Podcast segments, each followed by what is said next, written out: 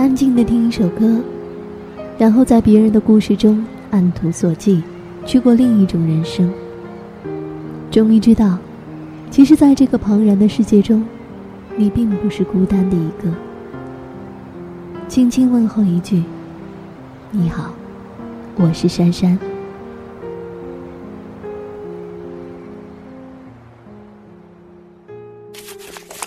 三月二十四号，星期四。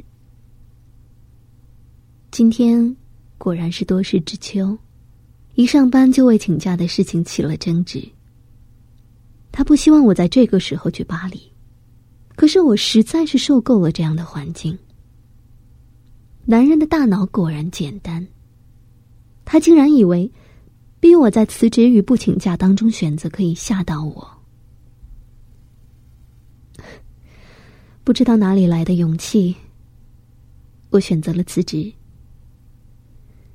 看来我真的不知道自己在干什么。